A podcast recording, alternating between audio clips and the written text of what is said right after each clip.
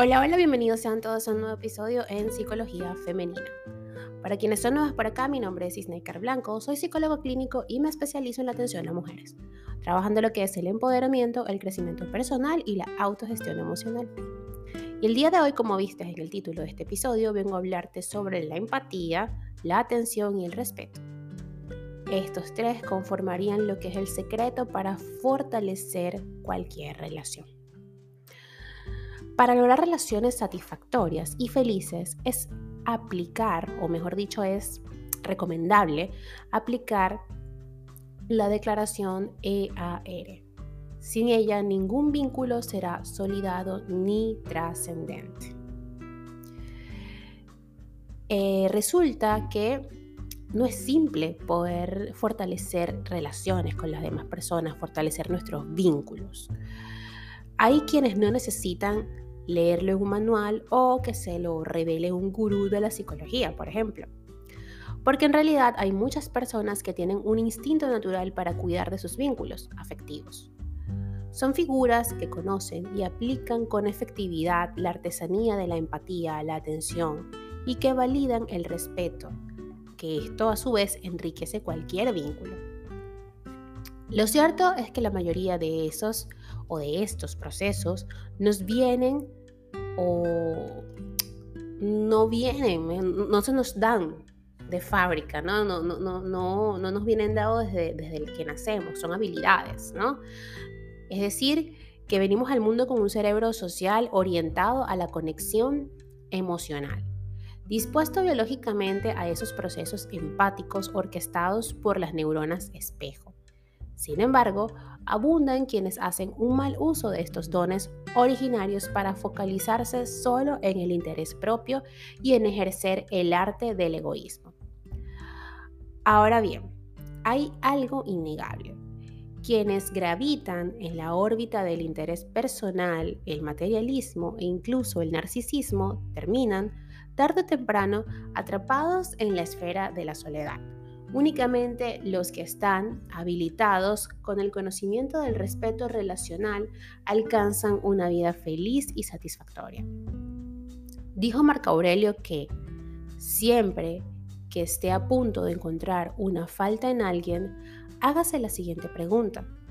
¿Qué faltaría o qué falta mía se parece más a la que estoy a punto de criticar? Por lo general, cuando iniciamos una relación, ya sea de pareja o de amistad, siempre nos focalizamos en aquello que recibimos del otro y en cómo nos hace sentir. Obviamente, esta parte es importante. Sin embargo, es clave entender que todo vínculo implica un contrato social implícito. Uno en el que el ejercicio de la reciprocidad define la primera cláusula el amor, la amistad, las relaciones familiares. Todo se rige por un preciso equilibrio de que tú me das y yo te doy. El secreto para fortalecer cualquier relación parte siempre de una igualdad en las ganancias emocionales recibidas. Hay una correspondencia y si bien esta casi nunca es milimétrica del todo, ambas partes se sienten satisfechas nada falta, nada duele, hay armonía. Así, y en relación con esto mismo, cabe hablar de un método que desarrolló el abogado, terapeuta y mediador familiar Bill Eddy. Lo llamó la declaración EAR y lo tradujo en su libro Calming Upset People with E, bueno, EAR en inglés sería la, la la pronunciación. Este recurso sirve tanto para solucionar conflictos como para estrechar lazos y crear relaciones más significativas.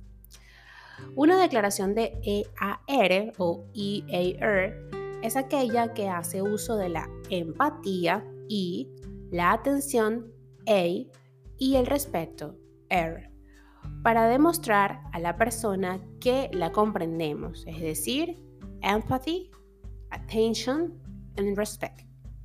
¿Cierto?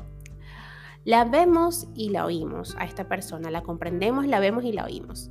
Esta alquimia psicoemocional es algo que todos necesitamos. Vamos a hablar de la empatía. ¿Ok? Y esto eh, se traduce a que soy sensible a la realidad emocional y me importa lo que sientes. La Universidad de Zurich utilizó o realizó un estudio en el 2008 sobre la empatía. Hay algo en lo que concluyó y que conviene tener en cuenta. Empatía no es saber de manera exacta cómo se siente alguien, es sintonizar con su realidad emocional, comprenderla y actuar en consecuencia. Por ello, un pilar decisivo para fortalecer cualquier relación es hacerle saber al otro que somos sensibles a sus emociones. Lo que tú sientes y te sucede es importante para mí. Aún más, no basta solo con demostrarle esa conexión emocional, debemos corresponder de manera activa en esa realidad, ayudando y apoyando. Ahora iremos con la atención. Te valido y te doy presencia. Eso es, tienes toda mi atención. La declaración de EAR tiene como segundo componente la atención, un elemento decisivo para fortalecer cualquier relación. Esta dimensión es mucho más que un proceso psicológico básico. No es exclusivamente atender, mirar, mantener el contacto visual. Atender a alguien es un ejercicio activo, guiado por el interés y la preocupación una práctica que no se demuestra de manera exclusiva cuando tenemos ante nosotros a esa persona. Atención es preocupación cotidiana por la vida del otro. Es un ¿cómo estás? o ¿cómo te ha ido el día? Incluso estoy aquí para ti, te escucho. Esta voluntariedad o deseo expreso de ser partícipe de la cotidianidad de esa persona que apreciamos es decisivo y debe manifestarse de manera activa, sincera y sensible. Es decir, esa amistad, esa pareja, ese compañero de trabajo o ese familiar debe percibirse atendido y sentirse presente en nuestra mirada y corazón, a pesar de la distancia. La atención a las relaciones se manifiesta mediante la preocupación y el interés recíproco en el día a día. Es un interés desprovisto de egoísmo.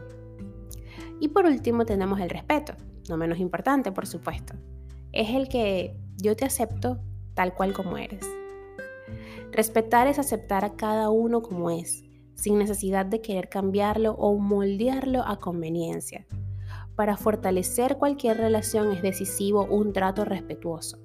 Por término medio, dicho ejercicio se manifiesta del siguiente modo. Hay que respetar la personalidad, los valores, las identidades, las preferencias, los pensamientos y las opiniones de esa persona. Es importante que seamos capaces de respetar sus emociones. Respetar es también apoyar y respaldar a esa persona cuando lo necesita. No hay que hacer daño en cualquiera de sus formas, tanto física como emocionalmente. Las relaciones auténticas no se juzgan y respetan la intimidad y privacidad del otro. El respeto es también ser dignos de confianza para los seres queridos. Para concluir con este episodio, como podemos escuchar o como hemos podido evidenciar a través de estos 8 minutos, es que la declaración EAR configura una serie de prácticas enriquecedoras, significativas y muy sólidas para dar valor a toda relación. Gracias a estas dinámicas daremos forma a vínculos más felices y duraderos. Vamos a ponerlo en práctica a diario. Hasta acá el episodio de hoy. Espero que lo hayas disfrutado y si ha sido así, por favor, déjamelo saber a través de mis redes sociales, en Instagram, Twitter, Clubhouse y Twitch como Psiqueplenitud 11, en Facebook como Snaker Blanco y en TikTok como Snaker Blanco Psicóloga. Hasta un próximo episodio y que tengan un hermoso día.